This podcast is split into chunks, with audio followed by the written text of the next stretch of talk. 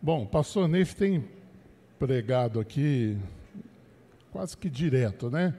Sobre a volta do Senhor. Alguém que tem uma dúvida que o Senhor está próxima à volta dele? Tem alguém aqui que tem essa dúvida? Não, né? Mas eu estava pensando sobre isso, e ele pregou isso durante o ano todo, e começou esse ano também pregando sobre isso. E eu creio que nós já estamos conscientes da volta do Senhor Jesus e do grande evento que será o arrebatamento da igreja. A igreja será arrebatada. Ah, quando? nós não sabemos quando, não sabemos o dia, não sabemos a hora, mas nós sabemos que vai. Alguns creem que vai ser antes da tribulação, outros vai ser no meio, ou vai ser no final da tribulação você pegar, tem textos bíblicos para todas essas três. Ainda tem agora a nova teoria que seriam dois arrebatamentos. Que seria um arrebatamento dos vencedores e depois, no final, o arrebatamento de toda a igreja. Bom, de qualquer forma, eu fiquei pensando. Falei assim, qual que é a condição para que nós participemos desse arrebatamento? Então, a primeira condição é ter nascido de novo. Mas o que é nascer de novo? A Bíblia fala, né? É, Jesus falou ali para Nicodemos, Nicodemos, Nicodemos era um era um, um homem religioso, um líder em Israel. E Jesus, na conversa com ele, falou: Nicodemos, você precisa nascer de novo.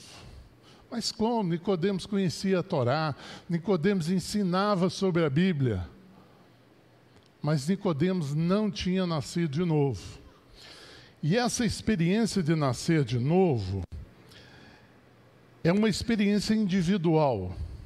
Eu não posso ter para o meu filho, eu não posso ter para minha esposa, eu tenho que ter a minha experiência de novo nascimento, você tem que ter a sua experiência.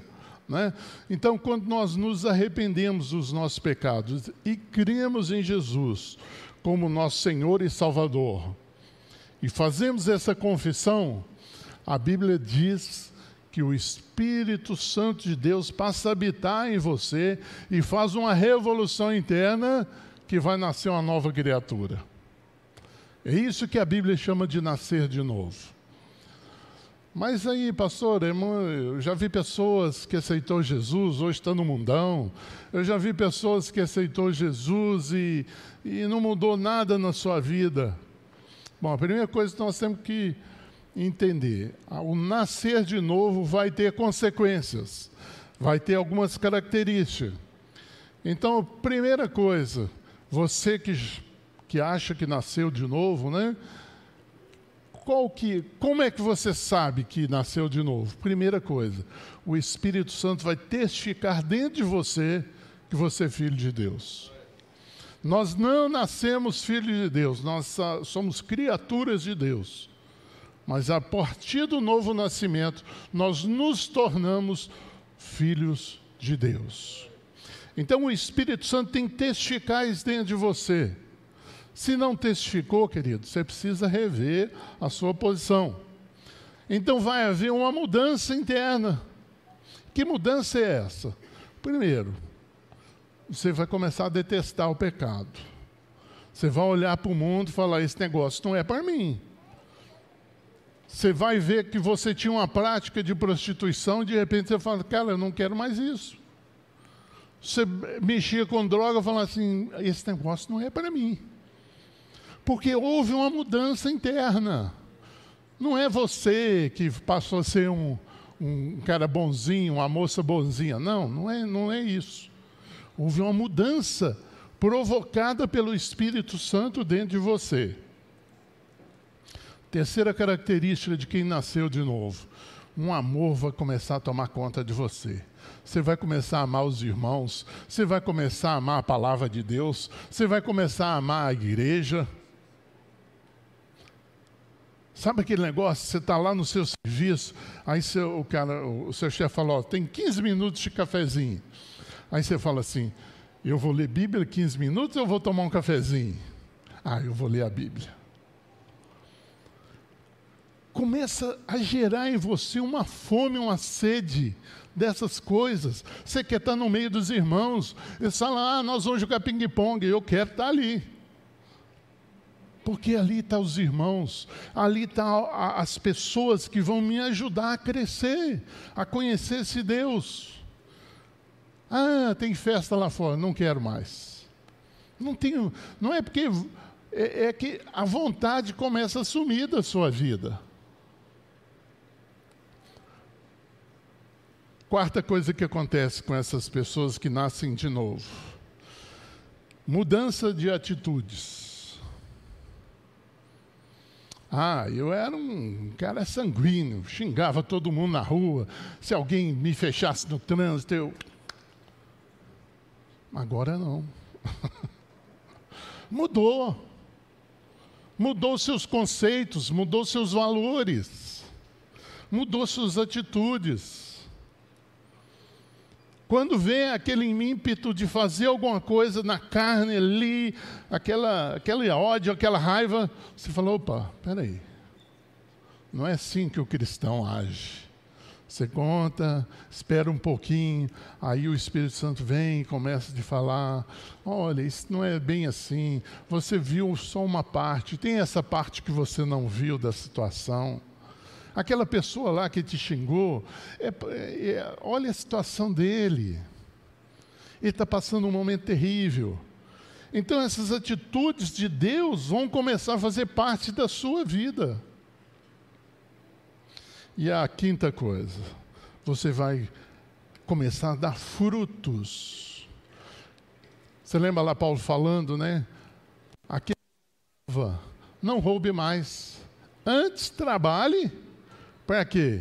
Para ter si, para si mesmo e para abençoar outras pessoas. Isso é fruto. Porque uma pessoa parar de roubar e trabalhar, legal.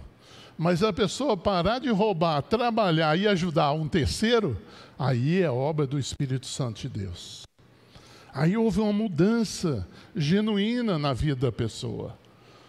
E Deus está querendo ver fruto na minha vida e na sua, meu querido. Então, se você não passou por esses cinco pontos aqui principais, tem outros pontos, mas esses aqui são assim os fundamentais. Se você não passou por isso, você precisa rever o dia que você entregou sua vida para Jesus. De repente você falou assim: Ah, esse povo aqui é muito legal, abraça a gente. A gente é os filhos para cá, eles ensinam boas coisas para os nossos filhos. Você está aqui por conveniência. Você está aqui por carência, às vezes. Ah, lá, eu vou lá na igreja, eles me abraçam. Você pode ter muitos motivos para estar frequentando uma comunidade, ou, ou a igreja que você frequenta, mas você não participa dela. Você é aquela pessoa assim, ai, Ainda falta 15 minutos ainda para terminar. Ai, agora falta 10. Ainda não está bebendo do Espírito, meu irmão, minha irmã. Você precisa rever seu conceito e você precisa rever essa experiência. Se alguém fizer um apelo para aceitar Jesus, vai lá na frente, não tenha vergonha não. Eu lembro quando nós começamos a fazer encontro com Deus, acho que foi o primeiro encontro, foi lá, no, ou o segundo, não me lembro, lá no Tio Mário. E, e um senhor foi lá dar o testemunho. Ele frequentava a igreja, tinha mais de 20 anos. Ele era professor da escola dominical. E ele tinha uma grande dúvida se ele morresse, para onde ele iria aquela dúvida pegava fogo dentro dele. Se eu morrer, para onde eu vou? Não sei. Aí um dia fizeram um apelo lá na igreja. Ele saiu lá, assim, o Espírito Santo tocou o coração dele, ele foi lá na frente, entregou a vida dele ao Senhor e nasceu de novo naquele dia. 20 anos depois de frequentar uma igreja. E ativamente, ele era professor da escola dominical. Lia a Bíblia, mas não tinha nascido de novo. Irmãos, o Espírito de Deus fala, a igreja está cheia de irmãos assim, de pessoas assim. Não são irmãos, são amigos, né? Amigos nossos frequentam aqui. A gente fala que é o crente de Norex. Ele cheira como crente, ele fala como crente, ele ora como crente, mas não é crente. Então, queridos, eu queria que nessa manhã você pensasse na sua vida. Se aquela experiência que você teve com Jesus foi real, se foi alguma coisa emocional, alguma carência sua, se não foi, você precisa nascer de novo. Você precisa entregar sua vida ao Senhor. Se for necessário, confesse quantas vezes for necessárias. Eu lembro, eu vi uma experiência uma irmã que o pastor não aguentava ver a cara dela mais. Todo apelo ela ia lá na frente. Ela falou, minha irmã, semana passada estava aqui. Falei, pastor, eu só vou parar de vir aqui o dia que eu tiver certeza que eu sou salvo. Isso é que é atitude. Isso agrada a Deus. Persistência, falando, não vou sair daqui enquanto eu não tiver certeza que eu sou salvo, que eu não nasci de novo. Eu não sinto que se eu morrer agora eu vou para o céu. Se você tem essa dúvida, meu irmão, você precisa confessar Jesus novamente. Se você, ah, não, não estou querendo ir lá na frente, todo mundo vai ver. Então procure um pastor, um irmão, uma irmã, que você sabe que, que tem experiência com o Senhor. Fala assim, oh, irmão, ore comigo aqui. Ore comigo. Eu preciso ter essa certeza interna. Porque eu saio dali na rua, se eu tiver um acidente de carro, como aqueles irmãos estavam indo para uma reunião evangélica, uma reunião, um acampamento de crentes, morreram a família lá. Agora, se não tiver certeza, já pensou que coisa horrível? Não dá, querido, não passe por isso. Ore sinceramente, procurando a Deus confirmação. Fala, Senhor, eu quero que o Espírito Santo habite dentro de mim. Eu quero que ele mude a minha história. Eu não quero viver mais do jeito que eu estou vivendo. Eu não aguento essa vida, eu não sei o que fazer, eu sei que eu tenho que me arrepender dos meus pecados, eu tenho que confessar o Senhor, e Ele vai passar a ser meu Senhor. A palavra Senhor significa dono e meu Salvador. Meu único Salvador é o Senhor. Você não pode se apegar a mais nada, só a Ele. Só Ele. Se renda a Ele, querido, nesta manhã. E eu queria fazer uma oração para que você não se envergonhasse. Porque o Senhor falou que aquele que se envergonhasse dele aqui na terra, ele se envergonharia dele lá também no dia do juízo. No dia que você for encontrar com o Senhor. Mas agora, se você não se envergonhou dele aqui, você vai chegar lá e vai estar de braços abertos para você. Você não vai ter levar essa vida de medo mais. O Senhor vai entrar e mudar a sua história. E eu queria deixar aqui, é, lá no começo, sempre da ministração, deixe o meu e-mail. Se você quiser receber essa. É só você passar um e-mail para mim, eu envio essa, esses textos aqui para você, essa mensagem esse PowerPoint para você ter, meditar lá na sua casa. Não tenha vergonha, passe, peça. Então, esses textos aqui, João 3,16, né, vai falar do amor de Deus, porque Deus amou o mundo de tal maneira que deu o seu Filho unigênito, para que todo aquele que nele crê não pereça, mas tenha a vida eterna. Aqui no Lucas 14, 26, falando sobre sermos discípulos do Senhor, Efésios 2, de 8, 9, salvação pela fé. Mateus 16, o preço do discipulado.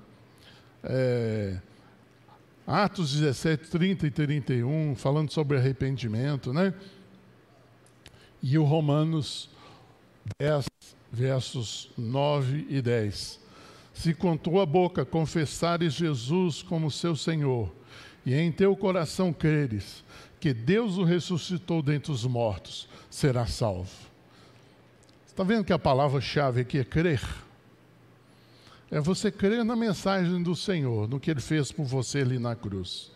Porque com o coração se crê para a justiça, e com a boca se confessa a respeito da salvação. Tem que haver confissão pública. Você tem que chegar e falar: olha, eu aceito o Senhor Jesus como meu Senhor, como meu Salvador. Eu estou aqui, eu quero fazer parte da igreja. Eu quero fazer parte desse corpo invisível que é a igreja do Deus vivo. Amém?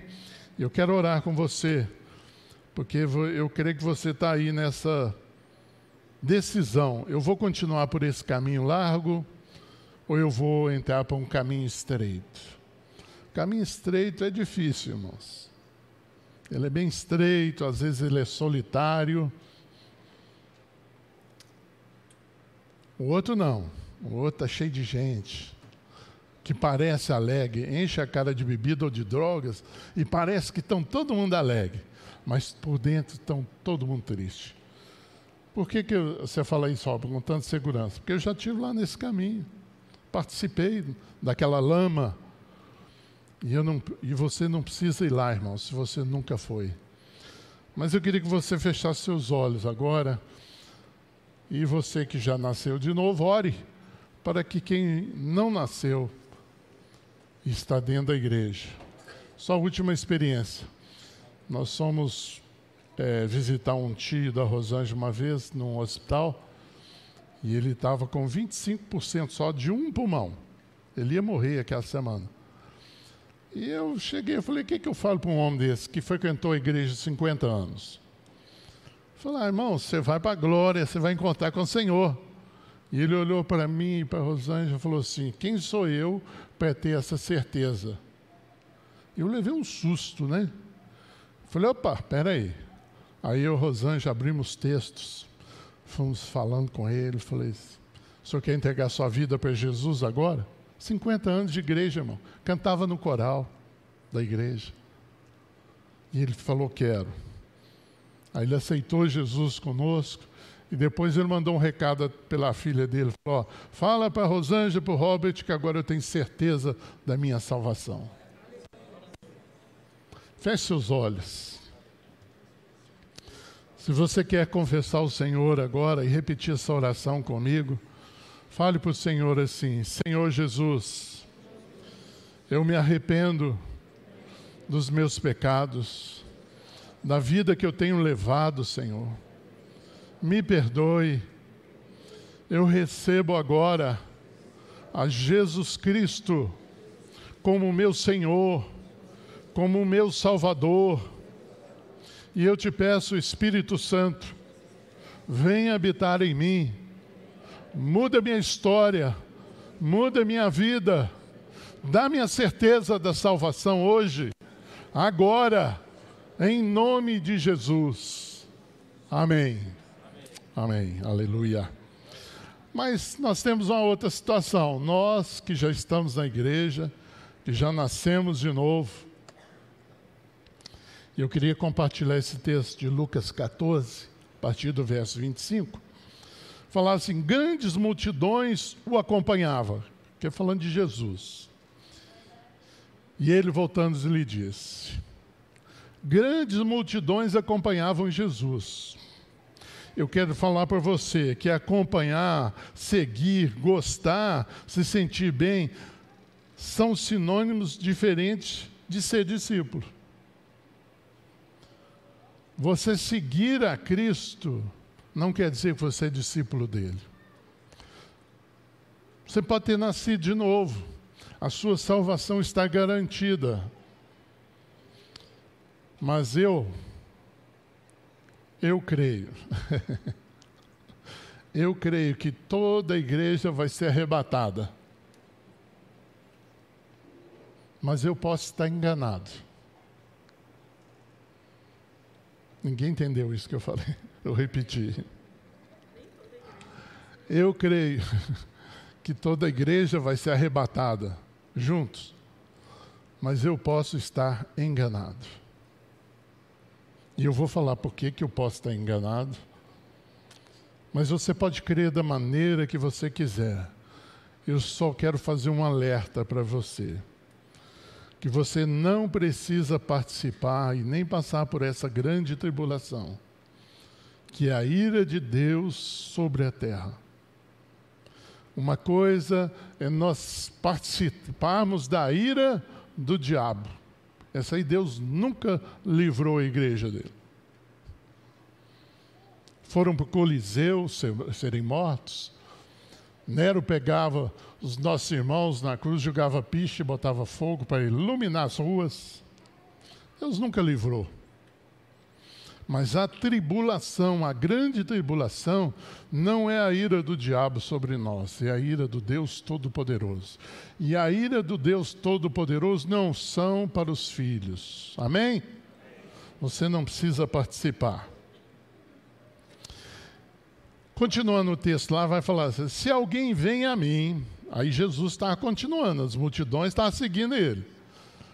Mas agora ele fala: se alguém vem a mim e não aborrece seu pai, e mãe, e mulher, e filhos, e irmãos, e irmãs, e ainda sua própria vida, não pode ser meu discípulo. E qualquer que não tomar a sua cruz e vier após mim, não pode ser meu discípulo estreitou demais esse caminho, não é não? Se você seguir Jesus, eu lembro que quando nós levamos um rapaz para o acampamento, eu e a Rosângela, e o rapaz teve uma experiência com Jesus tremenda na pata. E ele voltou numa alegria. E, e eu e a Rosângela esquecemos de conter um pouco aquela alegria dele e o pai dele havia falecido, e ele chegou para a mãe dele e falou: Mãe, aconteceu uma coisa maravilhosa comigo. O que foi, meu filho? Eu aceitei Jesus como meu Senhor e Salvador, e hoje eu tenho uma alegria tão grande. E a mãe daquele jovem virou para ele e falou assim: Eu preferia que você tivesse morrido. E aquele jovem voltou na igreja mais umas duas, três vezes. Mas assim, a gente viu o rosto dele se entristecendo, se entristecendo, até que ele não foi mais na igreja. Não quis aborrecer a mãe. Meu irmão, Deus vai colocar eu e você em situações. É o Senhor ou é isto? Não existem duas opções, três opções. Ou, é, ou você vai optar por Jesus, ou você vai optar por outras coisas, de perder coisas. É interessante que depois desse texto aqui, Jesus conta duas parábolas.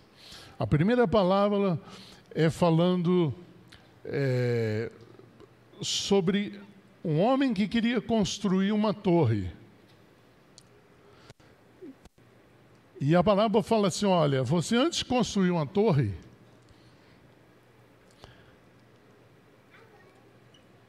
calcule se você vai ter recursos financeiros para terminar essa torre. E a segunda, a segunda parábola fala de um homem, de um rei que tinha 10 mil pessoas, 10 mil soldados, e estava vindo um, um, um, outro país lutar com ele, que tinha 20 mil soldados. E a advertência é: rei, calcule certinho, se com 10 mil homens você consegue vencer 20 mil homens do outro exército. Mas o que, que isso tem a ver com ser discípulo ou não ser discípulo? Tudo, meu irmão, tudo tudo a ver. Porque para você ser discípulo de Jesus, você vai ter que fazer as continhas. Eu dou conta, vamos voltar ao texto anterior aqui. Eu dou conta de aborrecer minha família por conta de Jesus? Será que Jesus vai ser mais importante que a minha família? Sei, cada um de nós vai ter que tomar essa decisão. Será que eu estou disposto a pegar a minha cruz e dia após dia caminhar com ela? Que cruz é essa, irmãos? Eu já vi tanta pregação sobre essa cruz. E até algumas tão bonitinhas, cruz é seu eu. Não, cruz não é o seu eu, é sua carne, meu irmão. Que todo dia você vai ter que subir naquela cruz e falar: Senhor, eu não quero descer daqui. Eu não tenho mais desejos próprios, eu não tenho mais sonhos próprios.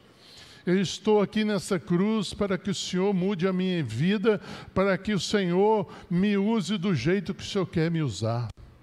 Eu não tenho mais direção na minha vida. A direção da minha vida é o Senhor que vai estabelecer. Isso é ser discípulo. Isso é tomar a sua cruz. É a morte, é a morte dos meus desejos. É a morte dos meus ímpetos mais carnais e profundos que eu possa ter. Eu coloco ali, naquele lugar, e falo: não vou seguir isso mais eu vou seguir aquilo que o Senhor tem para mim. Bom, se todos vão ser arrebatados, por que, que a Bíblia é tão cheia de, de textos falando, portanto, vigiai, porque não sabei em que dia vem o vosso Senhor. Se eu nasci de novo, se eu estou participando da igreja, se eu tomo a ceia, por que, que eu tenho que ficar vigiando? se está tudo já garantido. Essa é a dúvida que eu tenho. Eu queria compartilhar essa dúvida com vocês. Porque eu não quero chegar lá num dia do Senhor e, e, e Aí você chegar para mim e falar, Robert, você não me avisou que eu tinha que me preparar. Você não me avisou que eu precisava vigiar. Você não me avisou que eu precisava levar uma vida de santidade. Você não me avisou que eu precisa, precisava ser reto. Você não me avisou que eu precisava ser um discípulo parecido com Jesus. Eu estou falando nessa manhã, você precisa para ser discípulo. Não sou eu, é a palavra do Senhor que diz isso. Vigiai, pois, porque não sabeis o dia nem a hora. Mateus 25, 13. Então, há que se ter uma vigília constante. É o que eu chamo, né? de passar um pente fino na nossa vida, no nosso coração, saber se nós estamos com ódio de alguém. Sabe aquele parente seu que pisa no seu calo? Uma, duas, dez, 470, 490 vezes, né? Aí quando passou do 490, falou, Jesus falou, perdoar 70 vezes 7, já cumpriu. E aí nós temos que passar esse pente fino. Será que eu não perdoei aquela pessoa? Será que existe ainda no meu coração alguma coisa? Então, isso é a vida de vigília que o Senhor quer. Aparece uma situação, uma oportunidade para você ganhar muito dinheiro, mas você vai ter que fazer alguma coisa errada. Que decisão nós vamos tomar? Ah, eu já sou salvo. Então está tudo garantido. Eu posso fazer qualquer coisa aqui que não vai afetar a minha salvação. Irmãos, vigiai, vigiai, vigiai. E para nós, primeira coisa, arrependimento. O maior arrependimento que nós passamos diariamente é o arrependimento de nós estarmos levando a nossa vida como nós queremos. Nós não consultamos mais o Senhor para saber o que, que Ele quer da nossa vida. Eu já sou salvo, estou indo na igreja, sou diácono, ou sou pastor, ou sou presbítero, eu não preciso. Então, nós temos levado uma vida independente de Deus. E o Senhor, nessa manhã, que a igreja dele volte a ser dependente dele.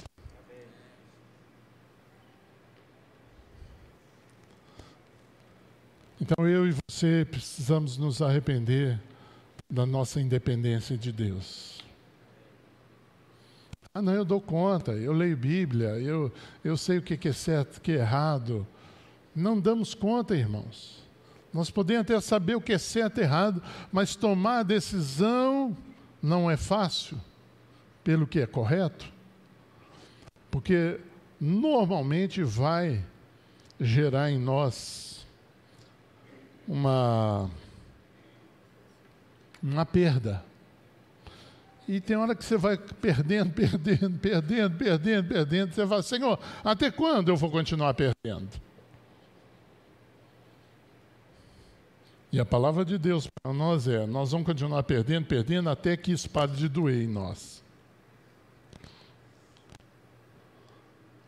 Tem uma música do Alessandro Vilas Boas, que uma, uma moça lá, não sei se é esposa dele, toma uma palavra lá e ela fala assim: Nós somos a geração que vai segurar as coisas com leveza, porque quando tirar essas coisas de nós, não vai nos machucar.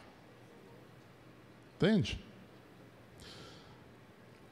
No verso 33 de Lucas vai falar assim: Assim, pois, todo aquele que dentre vós não renuncia a tudo quanto tem, não pode ser meu discípulo. Se eu tenho uma bicicleta velha, é fácil de, renunciar a ela, né? Mas se eu tenho um apartamento, já fica mais complicado. Se eu tiver dois apartamento. Aí, e quanto mais nós temos, mais difícil é a nossa posição diante de Deus. Porque eu tenho que renunciar. Às vezes você pode ser um bom administrador de Deus. Aí ele vai falar: não, isso aí vai continuar na sua mão, porque você está administrando para mim.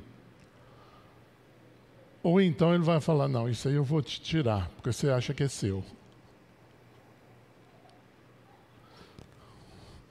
Irmãos, há um preço no discipulado. Na salvação é gratuita. O Senhor pagou o preço ali por mim e por você. Mas para ser discípulo de Jesus tem um preço. Tem um preço. Tem perdas. Tem perda de tempo tem perda de sentimentos, tem perda que você vai investir na vida de outro irmão e cai e cuida, e tá e leva. De repente o irmão está falando mal de você. Eu falo, mas Senhor, cuidei dele a vida inteira. Perda. Porque quando o Senhor for tudo na nossa vida, o Senhor é meu pastor, e eu não sinto falta de nada, porque Ele me basta. Porque se o Senhor é meu pastor e nada me faltará, quem aí nunca faltou nada na vida dele? Pode ter um filhinho de papai aqui que faltou. Mas eu me faltou, passei fome, passei dificuldade financeira, me faltou. Faltou dinheiro às vezes para ir no médico? Faltou. Mas se o Senhor é o meu pastor, ele me basta. Ele me leva a pastos verdejantes, às águas tranquilas. Querido, eu e você precisamos nos arrepender dessa vida que levamos achando que estamos agradando a Deus e não estamos agradando a Deus. Ah, mas eu prego e acontece. Isso não quer dizer nada. Vai ter gente que vai se apresentar ao Senhor lá e falar: Senhor, eu expulsei demônios em teu nome, eu curei os enfermos em teu nome. O Senhor vai olhar para ele e falar assim: Apartai-vos de mim, vós que praticais a iniquidade, eu não vos conheço. quer dizer nada. O meu ministério não é suficiente para dizer que se eu estou bem ou não com Deus. Está acontecendo mil coisas. Eu oro, pessoas são batizadas com o Espírito Santo, pessoas são curadas. Mas o Senhor olha para mim e fala: Filho, você está longe de mim, meu filho. Volta para cá. Abre mão disso que você tem aí. Abre mão desse cargo na igreja. Opa! Abre mão desses sonhos que você tem aí de fazer tantas coisas. Eu tenho um irmão que está aqui, ele, eu lembro que ele falou comigo uma vez, sai Robert, o meu sonho era ter um apageiro. Sonho dele, pá. E aí ele falou assim, Robert, eu consegui apageiro. Eu não fiquei um mês com ela, aquilo não me satisfez. Sabe, nós temos colocado nossas expectativas em coisas que não vão nos suprir que não vai suprir aquele vazio, que não vai suprir a sua alegria. Se, é, domingo passado nós estávamos aqui e veio um casal aqui, no final estava ministrando aqui, e veio um casal assim, numa tristeza, e eu comecei a orar, e Deus foi me dando revelações da vida dele, e os dois choraram, choraram, choraram. Eu falei, aí o Espírito Santo falou assim: agora acabou o choro, agora é alegria. Os dois começaram a rir, rir, rir e não paravam de rir. Só Deus tem isso para nós, irmãos. Só Deus. Você está procurando coisas do mundo, não adianta. Então, arrependimento, mudança de estilo de vida. O que, que nós estamos fazendo com a nossa vida? Ah, não, eu quero ter o, o melhor dos melhores, porque o meu Deus é o dono do ouro e da prata. É Ele que é dono, não é você. Nós estamos lendo esse versículo errado. Deus é o dono do ouro e da prata, portanto eu posso. Não, é Ele que é o dono, não é você. Que estilo de vida nós temos levado? Então nós vamos nos encher do Espírito de Deus, para que Deus nos use, para que Deus faça de você uma bênção na terra. Deus não está preocupado com o seu sucesso, não. Vocês acham que Paulo era um homem de sucesso? Lê lá em, em 2 ou 1 Coríntios, ele falando sobre a vida dele. Três naufrágios. Passei uma noite no mar, varadas, chicotadas, 40 menos uma, acho que cinco vezes apedrejado uma vez. Que homem de sucesso é esse? E aí você olha para ele e fala assim: irmãos, alegrai-vos. Outra vez vos digo: alegrai-vos. Isso é sucesso. Paulo morreu, não tinha onde enterrar, meu irmão. Nós temos nos iludido com o que é sucesso para Deus e que é sucesso do mundo.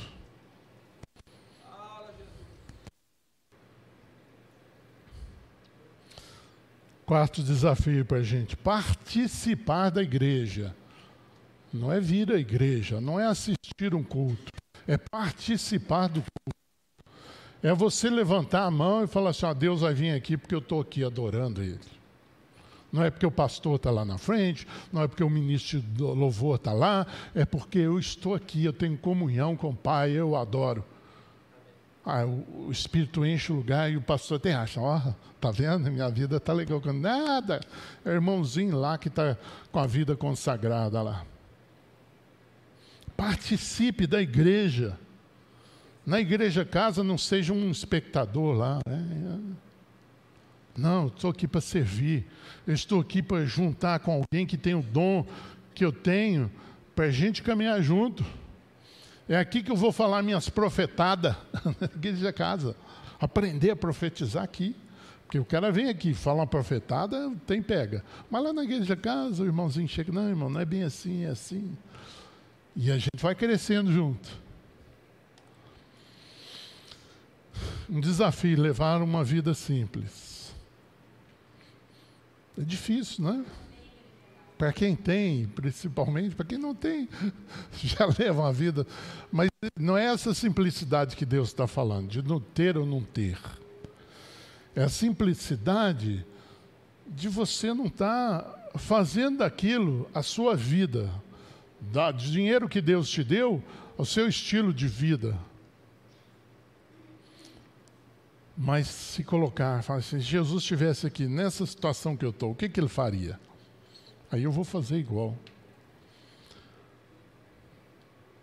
E o desafio que eu creio que vai vir um avivamento sobre a terra é que nós vamos começar a nos parecer mais com Jesus.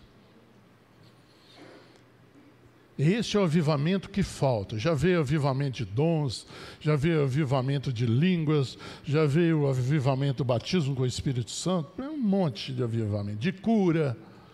Agora só falta vir o avivamento que vai transformar a cada um de nós um discípulo de Jesus. Eles vão olhar para nós e falar: você e Jesus é a mesma coisa. Eu lembro quando, lendo a história de Moody, um discípulo passou numa ilha que Moody já tinha passado, e ele começou a pegar Jesus lá, e os habitantes falaram: Não, ele já esteve aqui. Não, Jesus morreu há dois mil anos atrás. Ele não, teve, não, ele esteve aqui. Jesus esteve aqui. Como é que ele era? Ah, um homem alto, barba, meio gordo. Aí falou: Ah, foi Moody que passou por aqui. É isso, queridos. É esse que vai ser o nosso sucesso. O dia que as pessoas olharem para nós e falar assim: esse irmão, essa irmã parece com Jesus.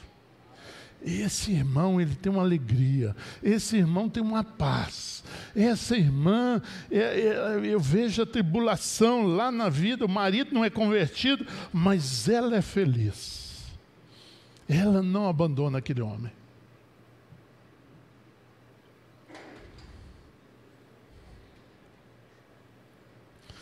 e finalmente a gente se tornar um discípulo. Porque discípulo gera discípulo. Seguidor gera seguidor. Porque sabe o que ele sabe? Ser seguidor de Jesus. Mas é um desafio para nós aqui, em nome de Jesus, nessa manhã, nos levantarmos como um exército de discípulos sobre a terra.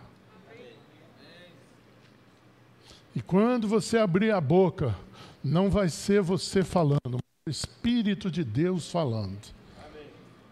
Qualquer lugar onde você estiver, você vai abrir a sua boca e vai falar assim: assim diz o Senhor. Esse é o tempo de mudança. Esse é o ano aceitável ao Senhor. Arrependei-vos e crede no Evangelho. Crê que aquelas coisas que estão escritas ali são para mim, são para você. Leia o Sermão da Montanha. Mateus 5, 6 e 7. Leia aquilo ali e, e compare a sua vida com aquilo ali. Fala, eu estou vivendo isso. Quando alguém vem me roubar, eu entrego de bom grado, ou eu vou na justiça até os meus direitos, porque eu sou cidadão do céu. Mãos, acabou aquele tempo de não sabemos o que é o Evangelho. O Evangelho é renúncia. É renúncia. Teve um irmão que estava vendo outro dia pregar e ele falou assim: Olha, o que, que vai contar lá no céu? Nossas obras? Ou as renúncias que a gente fez por amor a Cristo? As renúncias, irmãos. Tem certeza disso. Quanto mais você subir para a cruz, mais será o seu galardão lá. Porque mais coisas você fará em nome do Senhor. Mais coisas você caminhará seguindo a Cristo. Amém? Vamos orar. Eu queria fazer esse desafio para você. Se você quer mesmo se tornar um discípulo de Jesus, faça a continha aí. Não levanta na emoção. Ah, gostei dessa pregação, acho que ela é legal. Não. Faz a continha aí, eu vou pagar o preço. Ser discípulo. Eu vou pagar o preço, custe o que custar. Eu vou deixar tudo, eu vou começar a deixar os meus desejos, os meus sonhos, eu vou colocar para o Senhor. Querido, Deus não tem prazer em destruir seus sonhos, não. Ele vai dar muita coisa legal por você. Mas sua mente não pode estar fixada naquilo. Fala um dia para o Senhor, Senhor, eu tinha vontade de fazer isso. Está à vontade. Aí de repente aquilo acontece, olha, aconteceu. Porque Deus é bom. Deus é maravilhoso, Ele não é esse carrasco que quer arrebentar a sua vida, não. Ele quer arrebentar a sua carne. Aí ele quer, quer botar fogo nela, quer. Mas você não. Você. Você é como a pupila dos olhos de Deus. Quem tocar em você está tocando primeiro em Deus.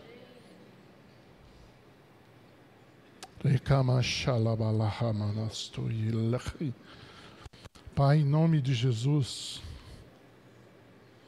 ajuda-nos, Senhor, através da unção do Teu Espírito, que quebra todo jugo, Senhor. Tudo que está nos prendendo aqui nesse mundo, eu te peço, Senhor, vem quebrar isso na nossa vida. No nome de Jesus, Senhor, nós nos apresentamos aqui diante de Jesus se você quer isso, irmão, levanta sua mão e fala: Senhor Jesus, eu quero ser um discípulo teu. Me ajuda, Espírito Santo, nessa decisão. Me ajuda quando chegar as decisões, quando chegar as escolhas. Me ajude, Espírito Santo de Deus. Eu me comprometo com o Senhor, eu me comprometo com a Sua palavra, eu me comprometo com o testemunho de ser uma testemunha de Jesus aqui na terra.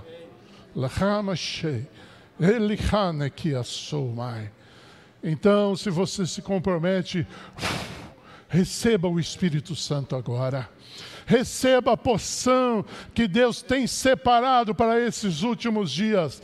Aquele que é santo vai se tornar mais santo, aquele que é puro vai se purificar mais.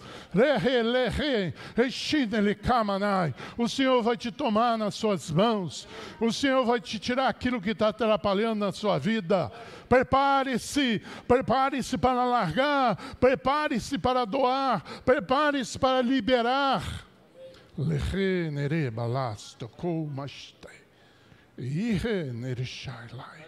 São os teus filhos, Senhor, que estão se tornando discípulos. Alguns já são discípulos, estão apenas confirmando isso, Senhor, como testemunho diante da igreja, diante dos anjos do Senhor que cercam este lugar aqui, diante dessas carruagens de fogo que estão aqui, Senhor. na e alabas. Levanta o teu povo, Senhor.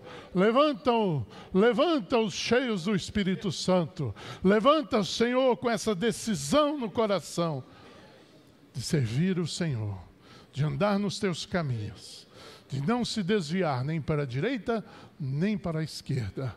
Porque eu abençoo o teu povo, Senhor, aqui nesta manhã, em nome de Jesus. Amém. Amém.